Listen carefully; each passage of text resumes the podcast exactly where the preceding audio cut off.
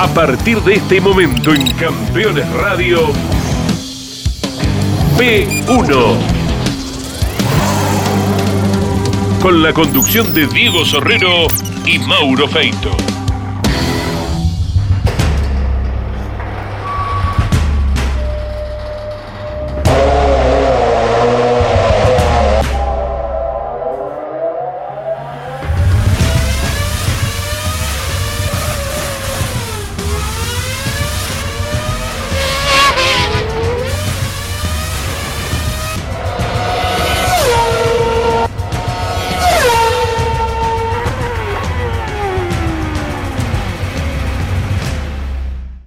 Amigos de P1, bienvenidos. Sinceramente estamos muy gratamente sorprendidos y felices junto a Mauro Feito porque la primera parte de la historia de Coco Fortunato ha explotado en la red, en nuestro canal de YouTube, con unas repercusiones quizás impensadas. Y esto nos mueve a pensar, ¿por qué no? Si no estamos en un camino equivocado en el automovilismo argentino. Porque nos ha ocurrido con Julio Pardo apenas dos semanas antes. Nos ha pasado este mismo año con la historia del regata vencedor del año 90. El automovilismo que hemos cultivado en Argentina y que es probablemente la explicación de la maravillosa cantidad de categorías y de autos que tenemos en Argentina, tiene una fuerte raigambre en los aficionados a este deporte los inicios del automovilismo, incluso las historias de Pronelo este año con el inicio de las liebres, del primer Torino del 67. Todas las historias que hemos ido contando nos muestran a las claras que hay una añoranza de ese tipo de automovilismo que no es el que tenemos hoy. Y no importa si es un mal mundial, si es solamente Argentina, en algunas cosas puede ser que sean situaciones globales, en otras no pero el automovilismo no es el que era, no es el que atrapó a tanta gente. Y es sorprendente leer los mensajes que nos llegan, porque muchísima gente se emociona al recordar 30, 40 años atrás cómo era su vida cuando empezó a sentir pasión por este deporte gracias a estas historias. Los fanáticos de Fiat hace dos semanas, los fanáticos de Peugeot la semana pasada y seguirán en este programa, están aferrados a la pantalla reviviendo probablemente experiencias que los hayan llevado a ser justamente eh, seguidores de esas marcas. La primera parte de la historia de Fortunato era necesario contarla como se contó, por la, la sencilla razón de que había que entender el contexto. Siempre corrió con Peugeot y había razones. Hasta que llegó Pronelo a la vida de Coco cuando ya tenía el reparado Peugeot 505 y había pasado por la experiencia de un 504 en TC2000. Llegó el auto amarillo, ahora sí. Segunda parte de la maravillosa historia del Peugeot 505 que asustó a todos aquí en P1.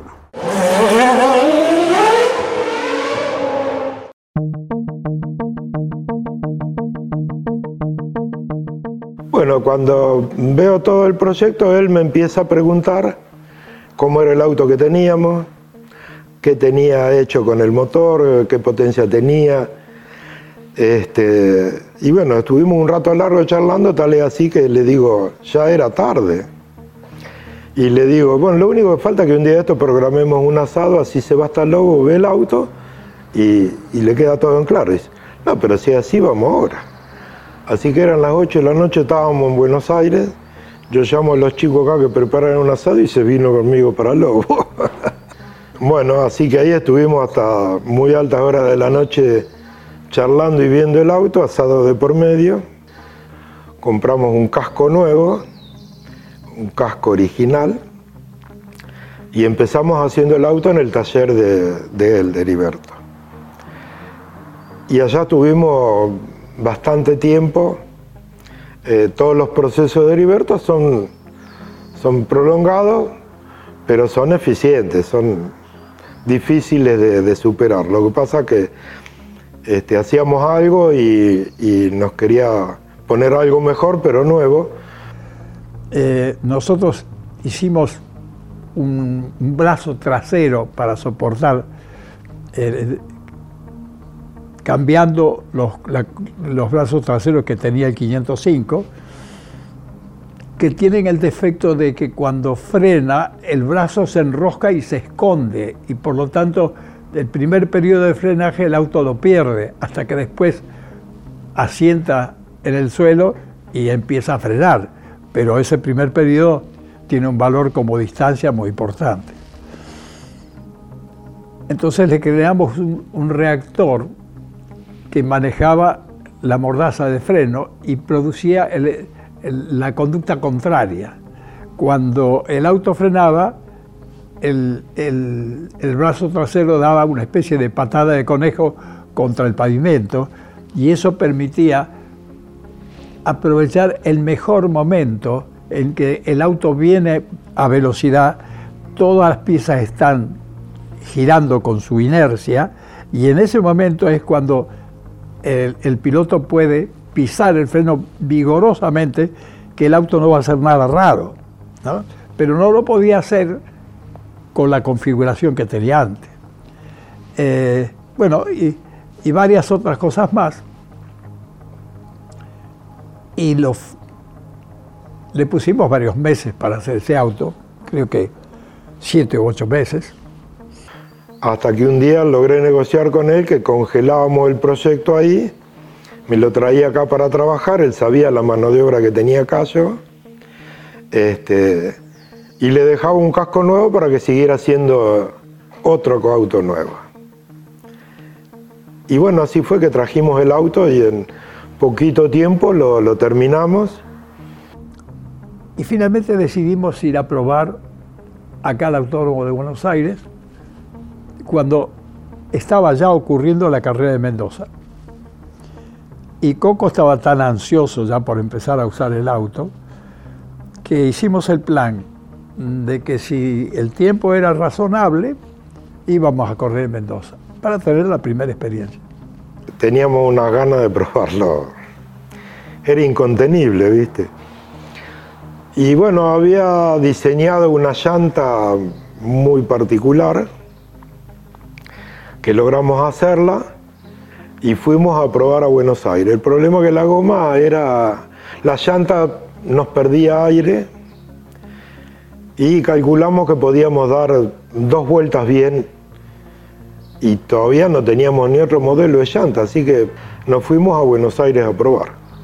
Mm, me recuerdo hasta, hasta las sensaciones que me contó que tenía que sentir. Me dice, cuando pisás la línea blanca no la pases y ahí comenzás a giro. Y ¿cómo sabe este hombre que yo voy a pisar la línea blanca? Fui yo, me había enterado de pisar la línea blanca. Y así fue, cuando llego me abro, piso, uy, pisé la línea blanca. Hicimos un tiempo, dimos cuatro vueltas y le digo, ingeniero, vámonos, que si saben lo que hicimos nos echan. Y el tiempo resultó el récord de ese circuito. Todos nos quedamos muy asombrados porque no, no esperábamos tanto. Claro, la conducta del auto mejoró y el motor de Coco tenía una buena potencia. Teníamos muy buen motor, era el mismo motor, habíamos prácticamente parado el desarrollo de los motores porque el auto nos había consumido un montón de tiempo y ni te cuento de plata. Yo había terminado por vender lo que tenía para, para terminar mi auto, así que andaba a pata. Y tuve la suerte de haber aprendido muchísimo con él y haber entendido lo que él buscaba lograr con el auto. Y ese entendimiento me ayudó a poderlo aprovechar al auto así tan rápidamente. Yo fui a esa carrera con cuatro vueltas de prueba, pero al haber sabido cuál era la mecánica de, funcionamiento del auto, este, me facilitó mucho el poderlo aprovechar.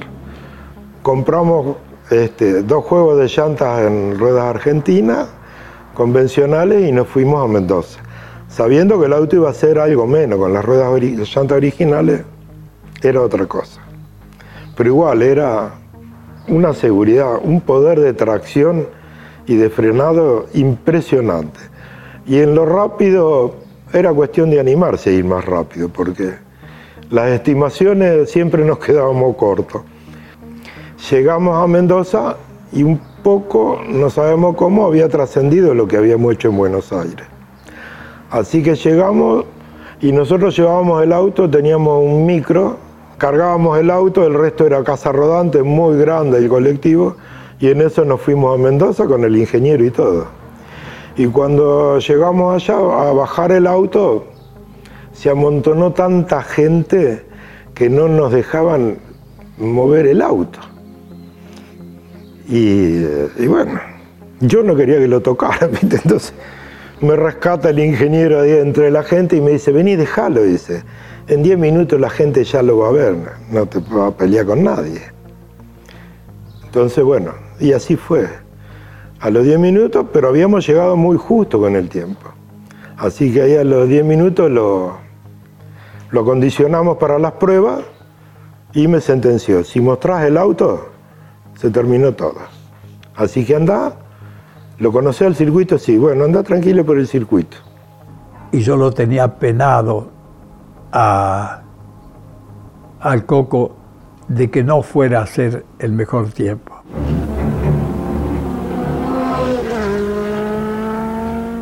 Y salimos a girar y, y era lo que te contaba. En aquella época había unas gomas muy rápidas que eran las K10. Y yo tenía puestas las K6 y usaba. Entonces salgo y doy vuelta y entro y cuando paro el ingeniero me, me, maltrató, ¿viste? Y de pronto siento los parlantes hacer un barullo bárbaro. Coco Fortunato, papá, papá. Uy, uy, uy, ahora nos echan. Porque nada de lo que hicimos estaba fuera del reglamento. Pero cuando vos le mojás la, oreja a las fábricas, siempre tienen alguno que quiere quedar bien con la fábrica para ver si le hacen un descuento en un auto y, te- y le saca el contrario, ¿no es cierto? ¿Qué te dije? Digo, ¿qué- no sé qué pasó. No teníamos radio. Hiciste el cuarto tiempo. ¿Qué te dije? No mostré el auto. Pero digo, ingeniero, no vengo buscando el tiempo. Vengo paseando. Es una vergüenza decirle paseando, pero vengo muy tranquilo. Cuando llegó, le dije, ¿qué me hiciste, Coco? Te pedí, por favor, que no hicieras eso. Y él me dice, pero es que no me di cuenta, no, anda, anduve tranquilo. Bueno, tenés que andar mucho más tranquilo, porque tenés que dejar que mejor en ese tiempo tenemos que salir, no tenemos que salir en primera fila. Vamos a probar las gomas. ¿Qué? Era- bajaban un segundo y medio. sí. Le digo, no, no probamos las gomas. Que sí, que no, no las probé a las gomas. Bueno, siguió la clasificación, mejoraron el tiempo y quedamos en segunda fila. Nunca nosotros nos habíamos ido al lado del auto. Como teníamos esta, este colectivo con tantas comodidades, siempre nos quedábamos en el circuito. Y el ingeniero insistió muchísimo hasta que me llevó al hotel.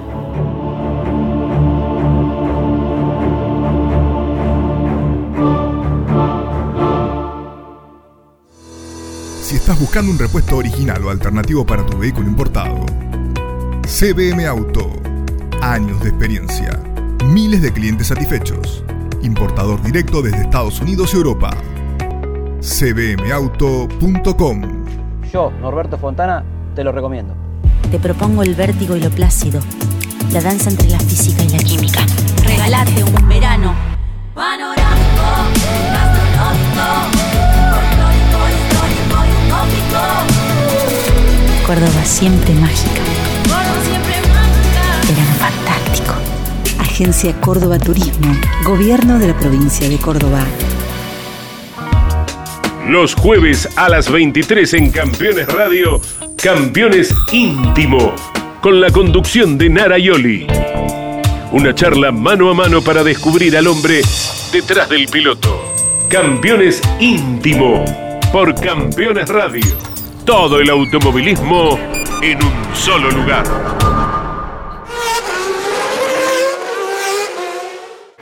En el sexto lugar, ya lo habíamos mencionado, con mucho sacrificio, haciendo debutar a este Peugeot 505 de Lobos, José Coco Fortunato.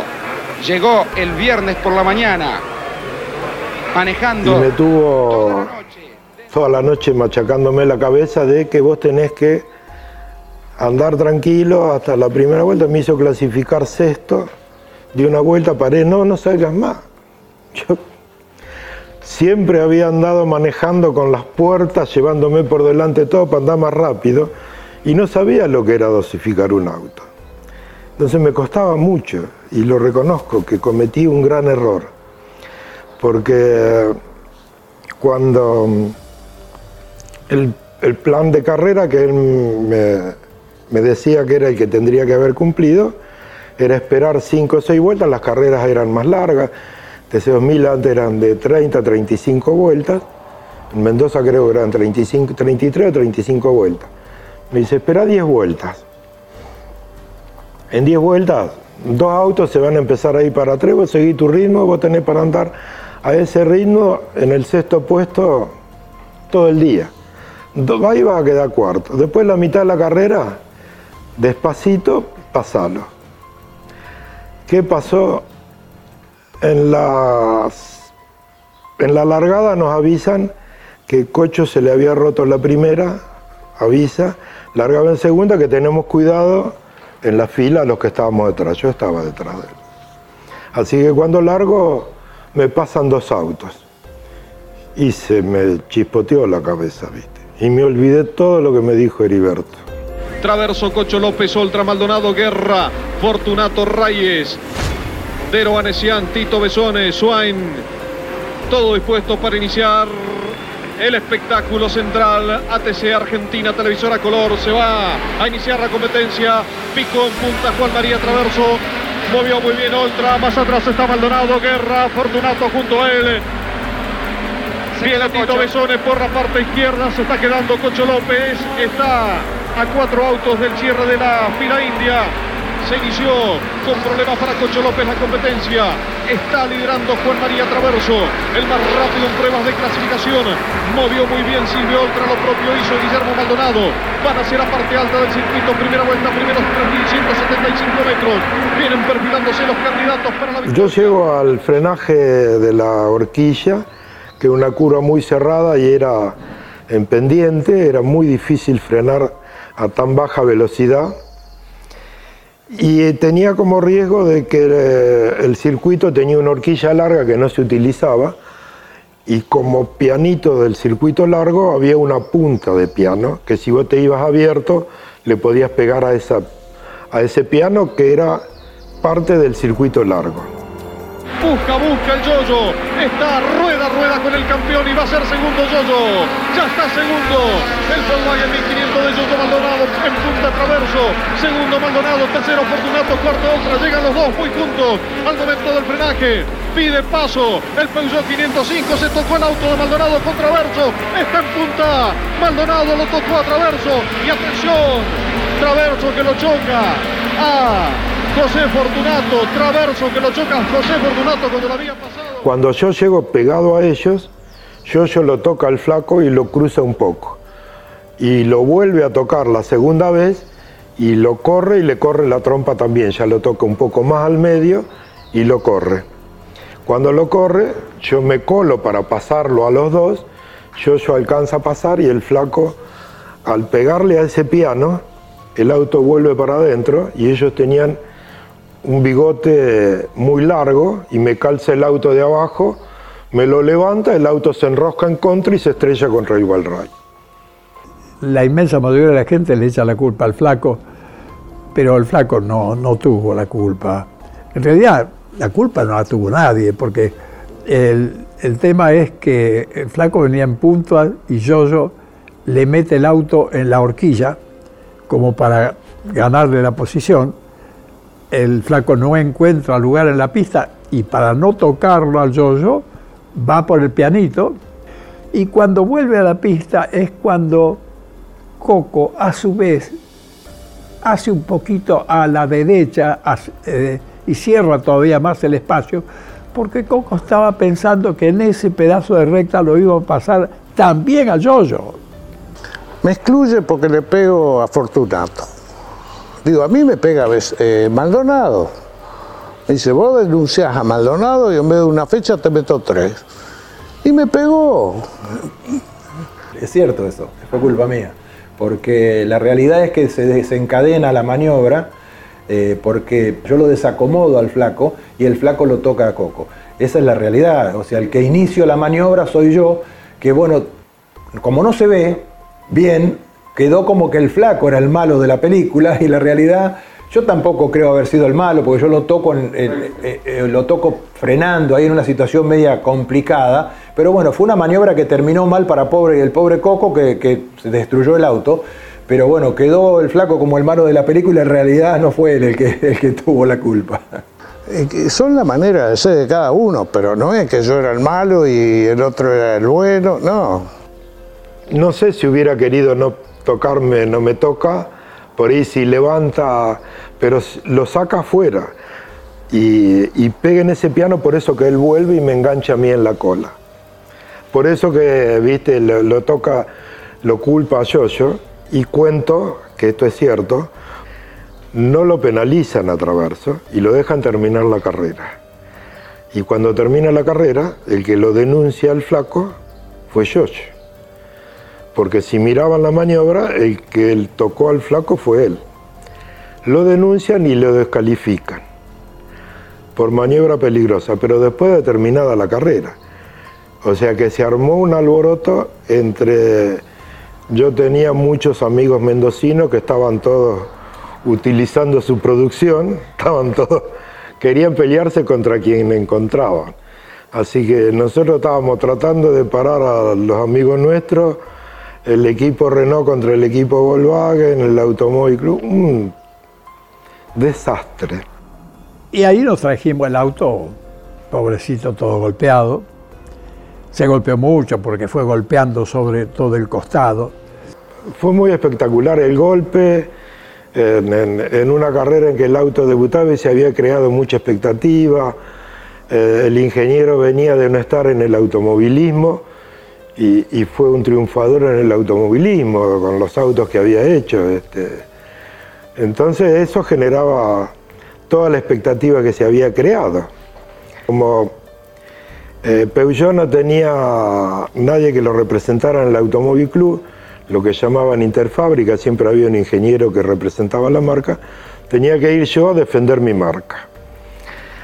Entonces, estando en comisión, en esa época el flaco también estaba en comisión, así que el martes, reunión, me encuentro con, el flaco.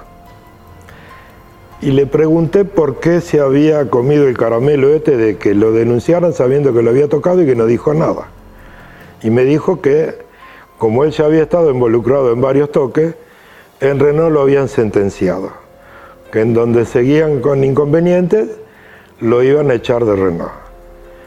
Y dice, yo estoy muy cómodo en Renault.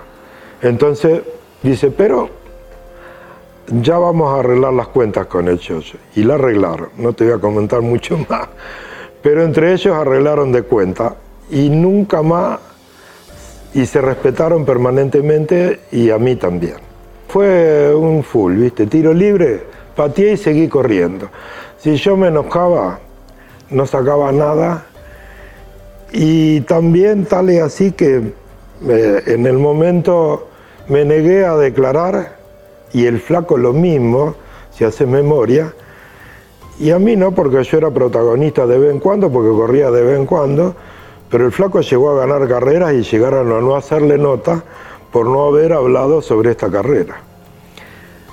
Y me dijo, ese, yo la pagué caro. Y bueno, yo también.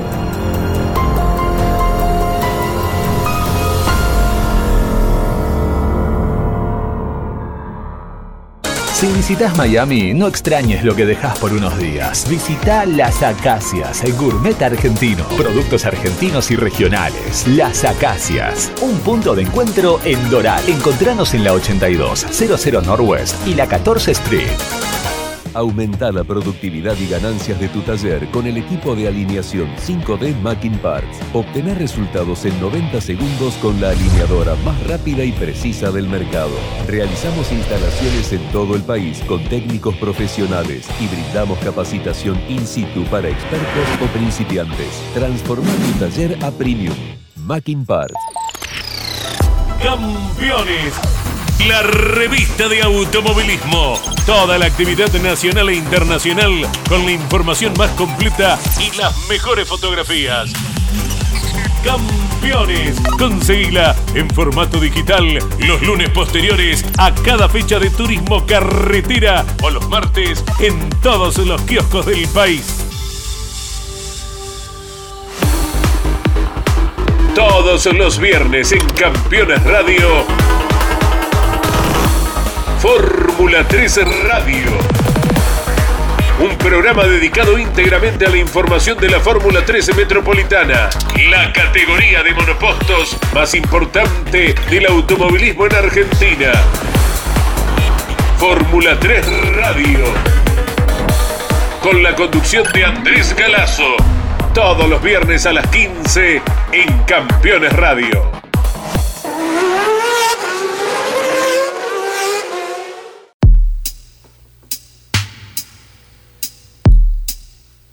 Todo terminó ahí, yo nunca fui partidario de, los comentarios para ahí, para, para crear nada, porque yo tenía como cometido querer seguir corriendo. Y en realidad después se me complicó a partir de eso, no porque el auto, el auto tuvo un golpe importante, pero lo rescatamos totalmente. Eh, solo que tuve un inconveniente económico, yo ya venía bastante complicado económicamente y había hecho un convenio con la publicidad que tenía, que este, el sponsor que tenía era amigo de Heriberto y sabía de la capacidad de Heriberto, entonces yo arriesgué y le hice una propuesta que estábamos negociando, me da tanto, no quiero esto. Y bueno, llegamos a que si estaba dentro de los tres primeros, me pagaba el doble. Si estaba dentro de los diez, me pagaba lo que habíamos negociado. Y si él comprobaba que no podía ganar porque no era auto oficial, no me pagaba más. Me pagó el doble porque consideraba que podría haber ganado la carrera y no me pagó más porque no era oficial y los dos que involucrados en mi toque eran oficiales. Y no me pagó nunca más y era lo que había arreglado con él. Así que empezamos a correr muy salteado, cada vez con menos elementos de reposición y los resultados empezaron a ser eh, cada vez más complicados. Y claro, Coco ya venía, ya había vendido su auto particular, para hacer esto se había jugado la vida. Eh, así que no hicimos lo que, lo que se debería hacer en un caso así, que es hacer la inmensa mayoría de las piezas de nuevo y cambiar todas las articulaciones. Lo hicimos porque significaba un gasto. Y el auto en las siguientes carreras se rompió pero volvimos a tener varias actuaciones. La gente cree que el auto desapareció. No, el auto no desapareció, estaba ahí siempre mm, metido entre los autos de punta. Eh, solo que el, resto de cosas que no cambiamos se terminaban rompiendo. Nosotros en Rafaela, en varias carreras, anduvimos siempre bien. Me gustaba, el auto era muy rápido. El ingeniero nos había enseñado a, relacionar muy bien el auto y, utilizábamos las cinco marchas, las cajas eran de quinta, usábamos las cinco marchas para, para correr, con algún perjuicio para alargar, con un gran castigo al embriaje, y eso hacía de que el auto iba muy rápido. En Balcarce anduvimos muy bien, eh, también a raíz de que el auto en las trepadas era tremendo lo que hacía y, este poder de frenado que tenía, que también las frenadas son, esa frenada en la recta principal bajada es definitoria de poder encontrar el lugar apropiado para frenar y poder salir traccionando, o sea, el auto te daba todas las posibilidades y el motor nos ofrecía una potencia Inclusive en esa carrera de Balcarce, este, pusimos en práctica, fabricamos unos carburadores para poder aprovechar el efecto este de resonancia de mejor manera, porque el auto tenía, el reglamento tenía una limitación de que no podías pasar más de 10 centímetros sobre el torpedo del auto. Así que como el motor del Peugeot está inclinado a 45 grados y la tapa estaba entubada, hicimos unos carburadores a 45 grados. Y eran muy difíciles de manejar porque cuando expresaban la potencia era tan violenta que era eh, tremendo. Lo que pasa es que como Valcarce tenía una relación muy larga, le pusimos una relación muy justita para poder salir de las cabeceras bien, pero derecho después nos llevaba. Pero no lo podía utilizar en los circuitos donde había que dosificar porque era imposible. Eran para andar a fondo, pero eran tremendos. Veníamos aprovechando lo que era el auto. Si hubiéramos tenido presupuesto, era mayor.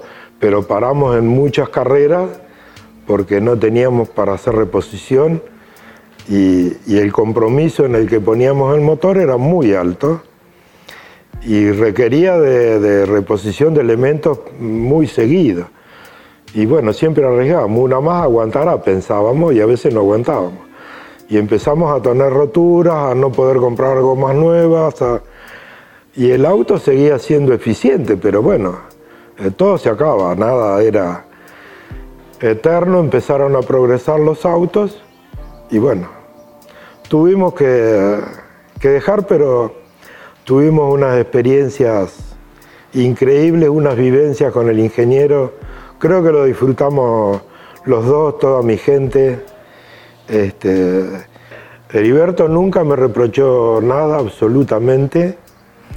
Este, aceptó el error, sí, lo entiendo yo, el gran error que cometí. Después él empezó a trabajar en otros proyectos, dentro de los cuales empezó a desarrollar un, un Falcon para turismo carretera, que en principio era para otro equipo, que no lo aceptó, y, empieza a, tentarme con que hiciera el turismo carretera. Ya el auto nuestro había dejado de ser competitivo, habían empezado a entrar otras marcas, aparecieron los motores multiválvulas y el auto ya era, eh, estaba fuera del circuito del TC2000. Pero bueno, como sabía mi, pasión por los autos, me tienta para hacer eh, el auto. Y en principio le dije que no, muy a pesar mío, porque si este auto fue revolucionario, el TC que hizo era mucho más. Y lamento haber tenido que venderlo, lo tuve que vender por otras circunstancias, y no haberlo podido correr por las mismas circunstancias que la tuve que vender, pero son fuera del automovilismo esto que me pasó. Y, y toda la vida hice el automovilismo como pude, y terminábamos el auto siempre con la última, con la alcancía rota. Y después no teníamos plata para correr. Entonces corríamos salteado, no podíamos hacer reemplazo de los elementos. Entonces le dije que hasta el día que no consiguiera un presupuesto para correr, yo sé que el auto lo podíamos hacer. Pero yo quería tener el desafío de tener un presupuesto para correr, a ver hasta dónde podía llegar en las categorías que eran todas muy competitivas, pero bueno, mucho se hace con plata. Y él tenía el proyecto listo hasta que me puse a trabajar seriamente y conseguí un presupuesto bastante interesante para mí, para mis posibilidades, que nosotros hacíamos todo, el auto y el motor, y, hago el auto y en ese periodo la CTC no dejó correr a los Falcon y no me dejaron correr. Siendo socio, propietario, tenía licencia, licencia médica, licencia del auto y me tuvieron un auto un año dando vueltas, no me dejaron correr el primer año y después tuve ese problema personal que tuve que vender el auto y se terminó mi carrera. Lamento muchísimo. Por supuesto que le avisé al ingeniero que iba a vender el auto. Este, y bueno, seguimos siendo muy amigos. Aceptó que lo vendiera y era un auto maravilloso. el apoyo de Peugeot fue, fue raro. Yo tuve por ahí en la época del turismo nacional este, un pequeño entredicho que no de ninguna manera fue falta de respeto de ninguna de las partes, pero no nos pusimos de acuerdo en algo y siempre me miraron de diferente manera.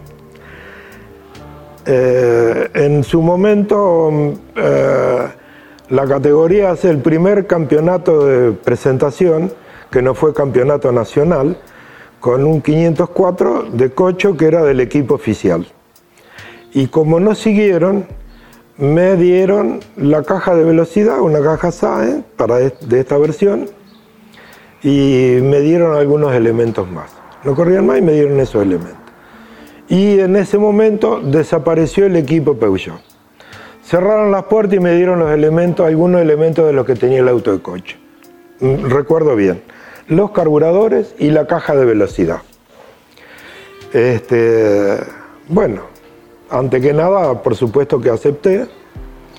Y, y después, en la época de Sebel, estuvieron, nos vinieron a ver nos piden un presupuesto para hacer dos autos, uno para nosotros y otro para un piloto que iban a poner ellos, y hacen comparación y piden presupuesto con Fiat y le dan el presupuesto a Antelo para el regata de cocho y no dejan a pata de vuelta a nosotros.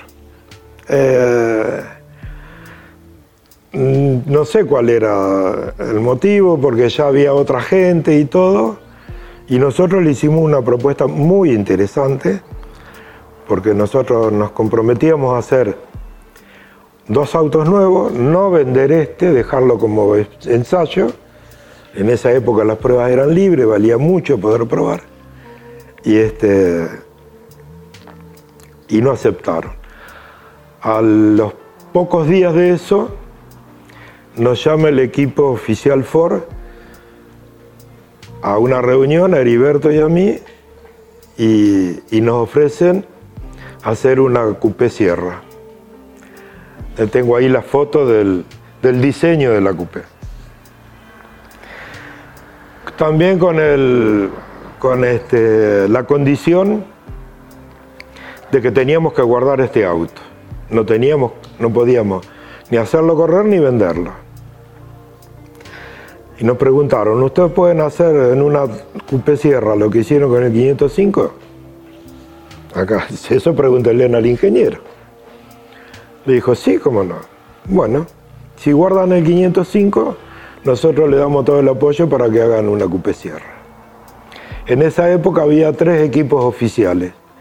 ERSEC, eh, em, Aquel y, este, y los chicos desde el campo. Y bueno, se creó una, a raíz de eso se creó una discordia en Ford, ya tenía el auto acá y todo, me habían traído el auto. Y, se quejaron los otros tres, metieron una presión muy grande en Ford y tuve que devolver el auto con, el presupuesto y todo. Este, pero bueno, eh, igual lo seguí disfrutando, acepté de que podía ser y sé que a esas esferas las presiones son muy grandes, los compromisos son grandes. Pusieron como excusa que yo no quería poner un taller en Buenos Aires. Eh, yo le dije que lo hacía con el taller acá en Lobo.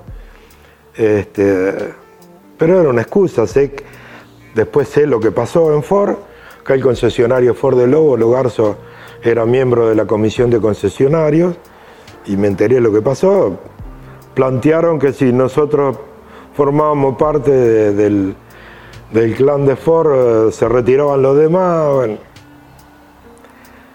Pero bueno, era este, algo valíamos aparentemente, porque si no, los intereses habían sido grandes. Así que lo utilizamos como, como para fortalecer nuestro ego, nos llamaron y la dejamos pasar. Estas cosas eh, fueron así. Después tuve este problema que nos surgió económico avanzaron las categorías y, y ahí tuvimos que dejarlo. Pero gracias a Dios lo tengo acá.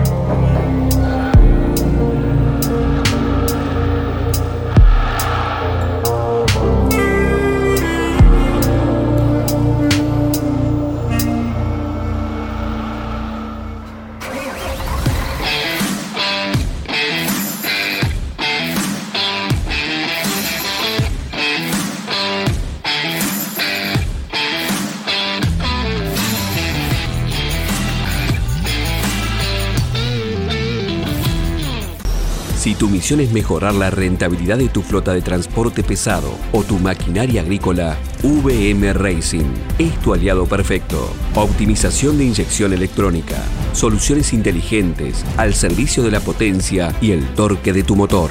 Porque tu cosechadora debe cosechar, porque tu camión debe transportar. VM Racing, nos vas a recomendar. Desafía tus límites. Tonino es tu mejor opción. Si de bicicleta se trata, acércate a Tonino. El surtido más amplio y una gran variedad de productos. 35 años de trayectoria. Visítanos en nuestras dos sucursales, Lomas de Zamora y Lomas del Mirador. Seguinos como Bicicletas Tonino, www.bicicletastonino.com.ar. Terrus, una nueva concepción de vida. Lotes sobre Ruta Nacional 14 en Concepción del Uruguay Entre Ríos con todos los servicios. Financia y construye Río Uruguay Seguros. Para más información www.terrus.com.ar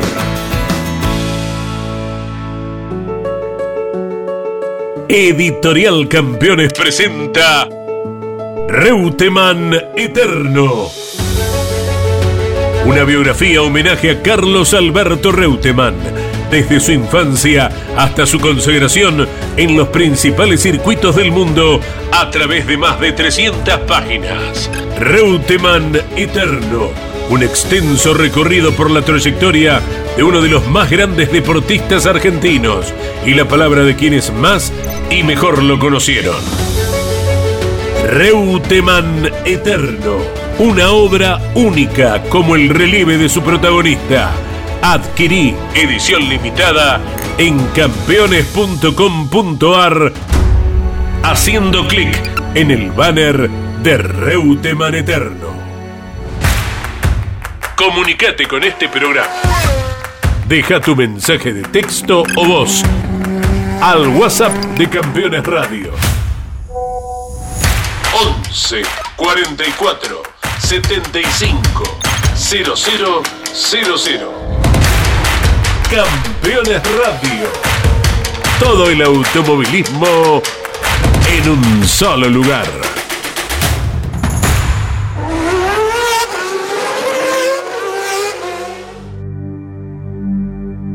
Este es el 505. La trompa indudablemente este, es difícil de no verla que es diseño del ingeniero Pronelo.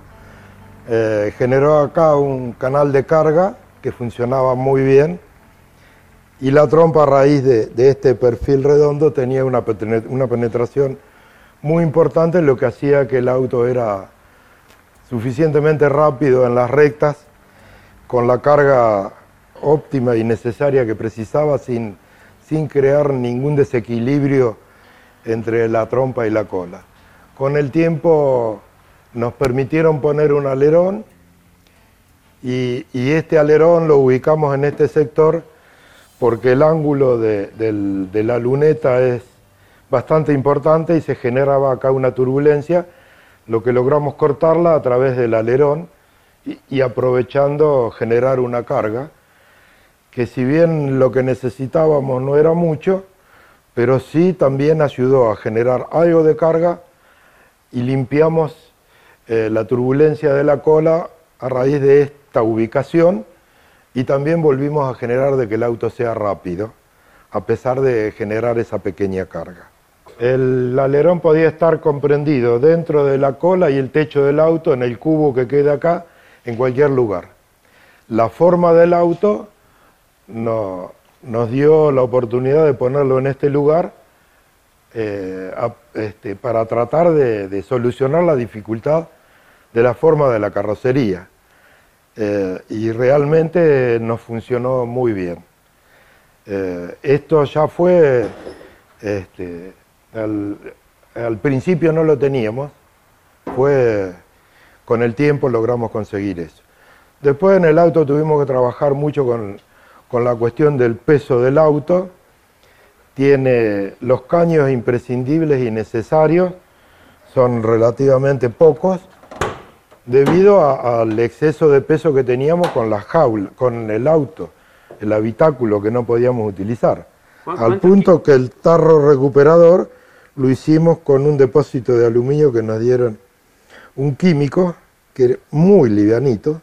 En aquella época se permitía, la butaca es de fibra de carbono, pesa 2 kilos sin tapizado, no tiene tapizado, no tiene acolchado, tiene solo tapizado, y la hicimos sobre mi butaca original con enduido, copió mi forma, y en esa butaca entro yo.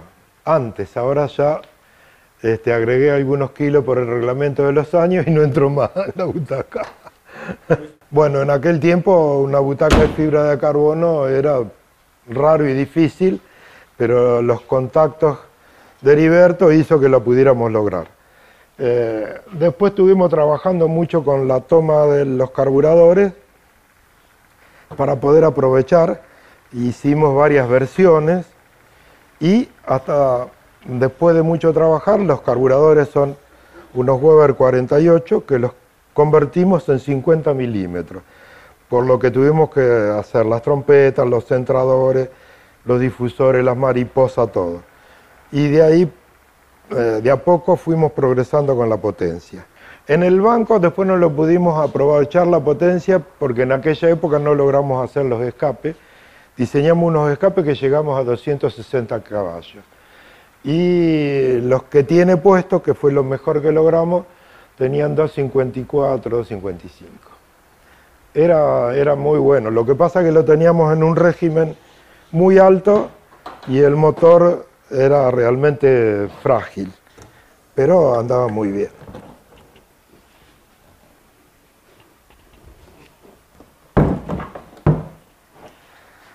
Bueno, esto es, en realidad es simple y si lo ves detenidamente, fíjate que todos los detalles es de elaboración casera. No teníamos rotulita porque eran caras, eh, pero funcionaba. Este, sobre esto hicimos muchísimos trabajos, nos ayudó mucho Jorge Cohuica en su comienzo con la entubada de las tapas. El padre de Jorge nos hizo el primer cigüeñal forjado, recién estaban ellos fabricando, este, y nos dio una solución muy importante. Eh, y he tenido la suerte ya, como te comenté, de, de tener la ayuda de, de- de muchas personas importantes dentro del automovilismo. El motor lo teníamos que tener en la posición original, tal es así que tiene las patas originales. Lo que pasa es que el auto está tanto más bajo que un original que pareciera que el motor no está en su lugar, pero el motor está en su lugar original y era una de las cosas que teníamos que respetar. Y nos complicaba el estar eh, muy adelante con respecto al eje delantero y, nos complicaba la distribución, pero bueno, era lo que había reglamentariamente. Una referencia, este motor pesa como un Falcon, es tremendamente pesado. Y el estar tan adelante nos desequilibraba el peso entre el tren trasero y el tren delantero. No me echaron nunca. Me presionaron muchísimo al punto que me vine de una carrera, pero me habían objetado algo que sabían que estaba bien, pero los mandaron a que me objetaran porque habíamos hecho en Buenos Aires un zafarrancho con los tiempos. Entonces nos dijeron y nos sacaron. No nos sacaron. Me objetaron algo y no acepté correr bajo esa presión. Y, y fui al Automóvil Club a la reunión con la pieza precintada y sabían que estaba bien, ellos también. Algo no de la suspensión. Y este, bueno, solo les pregunté si, si me permitían seguir corriendo en la categoría, si no, dejaba. No aceptaba estar presionado. En algún, la carrera que aparecíamos, pasábamos del quinto o sexto puesto en adelante, algo les molestaba. Bueno, lo que te digo de, lo casero que era el auto.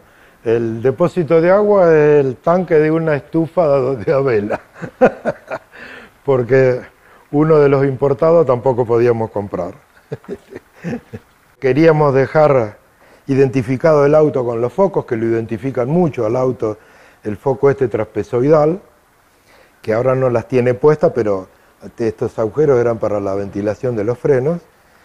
Este, y, ya la trompa salió diseñada con estos focos trapezoidales. Y en el espacio que quedó, combinando con la forma de eso, nos enchufamos una parrilla original de 505. Tratando de encontrar la distribución de los pesos, eh, instalamos un cardan hasta la caja, nos trajimos la caja para acá atrás y un pequeño cardan hasta el diferencial, como es suspensión independiente, el diferencial está fijo a la carrocería pero ya transportamos un montón de kilos para atrás. Y tenía la caja acá, este, muy a mano, siempre con todo este tipo de detalles, una pedalera de, los Formulita que era muy cómoda, este, mi butaca muy, muy a medida, y, y, los instrumentales imprescindibles y necesarios. En aquella época ni pirómetro teníamos, teníamos pirómetro digo, no teníamos sonda landa. Son todos caños de acero inoxidable de una aleación, son suecos, de 1,35 de espesor, pero muy resistentes. Son caños trafilados sin costura, pero es un caño sueco muy especial que se utiliza en aeronáutica. Y eso nos dejó poder estructurar el auto eh, con, con lo necesario, porque ves que no tiene una cantidad de caños exagerados. Eh, el auto mm, tuvo mucho, mucha arruga de, chapa porque pega de cola, el parante trasero se lleva el techo y como parte de la estructura estaba agarrado, en algunas partes se marcó y la verdad que daba una impresión horrible el auto. Eh, pero tuvimos suerte que el anclaje de la suspensión trasera, que está sujeta a un, cuerno de suspensión, eh, no se movió y eso nos facilitó de que reemplazamos eh, una parrilla, que teníamos un dispositivo para poderla repetir, y no tuvimos ni que alinearla, instalamos y, el anclaje estaba perfectamente alojado. Así que eso también nos ayudó a que pudiéramos recuperar el auto este, fácilmente. Teníamos prohibido poner masilla en el auto, y porque todo pesaba, ¿viste? ¿Ves todo esto? Claro, ¿eh? Esto se vino así. cambiamos el guardabarro, la puerta, esto cambió, pero cambiar el techo era muy difícil. Hicimos acá con los chicos la matriz, hicimos una trompa de, chapa con solamente con cuatro tarros de cuatro kilos de masilla plástica hasta encontrar. Y, teníamos las coordenadas que nos había dado Heriberto para dar la forma. Así que el ingeniero venía, se quedaba en casa y nos controlaba permanentemente. Tengo las matrices allá guardadas eh, y teníamos este, una persona que era el que elaboraba la resina, eh, muy capaz, muy trabajador y este, le hacíamos el modelo, después él venía, tomaba la impresión, hacía la matriz y nos hacía las trompas. Pero bueno, este fue un efecto, con esto eh, aumentamos el poder de carga porque en realidad esto para que hubiera funcionado sin la aleta tendría que haber tenido un poco de ángulo. Y como la forma no nos daba para que combinara con este foco y todo, terminamos poniendo esta aleta. Y esto le hace un cauce, encausa el aire y ahí genera la carga, eh, la mayor carga. Si no cargaba, pero no era lo suficiente. O sea, tendríamos que haber reformado la, trompa y optamos por esto que era más fácil. En un momento teníamos uno que era igual, solo que acá tenía una rejilla para descargar parte más del aire. Lo que pasa que después, cuando uno empieza a ver algunos desarrollos aerodinámicos, ve que los, el exceso de aire laterales terminan generando eh, turbulencias que se encuentran con la descarga de aire de la rueda trasera y antes teníamos un guardabarro mucho más lindo que este y más dinámico que continuaba y tenía una salida de aire acá atrás y también nos hicieron cambiar porque dice que generábamos carga. Pero bueno, era libre, pero nosotros éramos diferentes. Bueno, yo tenía mi primer auto de TC2000, era color gris, yo estaba enamorado de mi auto. Pero todos se quejaban que en el montón no lograban ver mi auto. A veces no veían el auto porque realmente venía muy atrás, pero cuando andaba mezclado tampoco lo veían. Y el auto era muy lindo, pero era más para una exposición que para una carrera de TC2000. Entonces terminé consultando a un técnico de televisión cuál era el color que más se veía en la pantalla. Y me dice, tenés que buscar un amarillo básico número 4. Y como yo tenía pinturería en esa época, este color no es ningún color de la línea automotriz. Es un color del componente de los colores de los autos. Es amarillo básico número 4. Y realmente el auto, así viniera último, vos decís, mirá, ya viene último. Siempre se vio. Y es cierto, parece más que fosforescente el auto.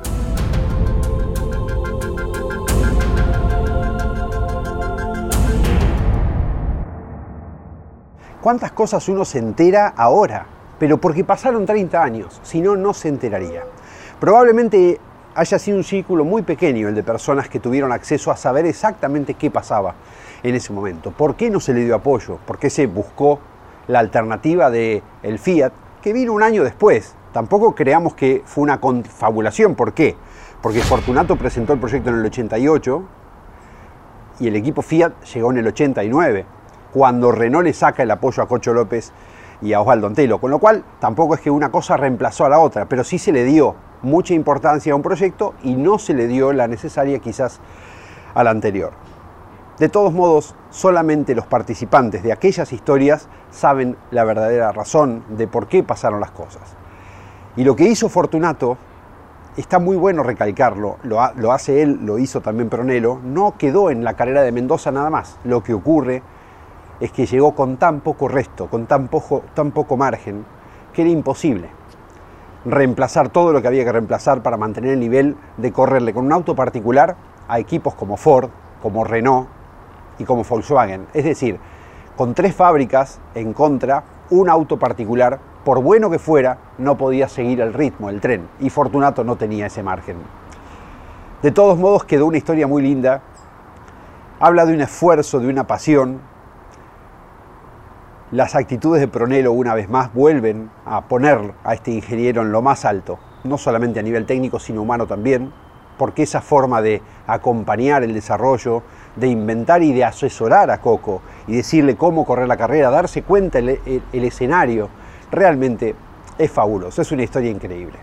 Y ese final, con Coco recorriendo el 505, es una yapa un regalo final que nos hizo para que quienes no habían visto ese auto en persona tuvieran un poco más de proximidad con un icono del TC2000, de ese hermoso TC2000 de los años 80 y 90 que lamentablemente desapareció completamente. Ojalá, y esto es personal, el nuevo rumbo que quieren darle a la categoría consiga reavivarla. Es una difícil situación, probablemente, aunque crean que no es el camino, la única salvación sea que cada uno corra con su marca de motor, si no, la espalda me parece que seguirá viéndosele a la gente para el TC2000. Ojalá no sea así, ojalá los hermanos Levy consigan revertir la situación y hacer que despegue otra vez una categoría que supo tener esta gloria que acabamos de presenciar durante dos semanas en P1. Los esperamos la semana que viene aquí, nuevamente, con otra historia maravillosa del automovilismo argentino. Hasta entonces.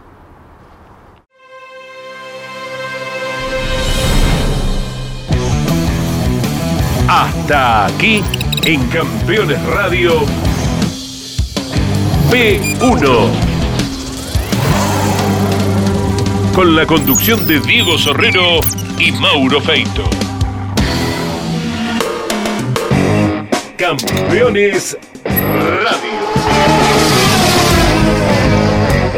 Una radio 100% automovilismo.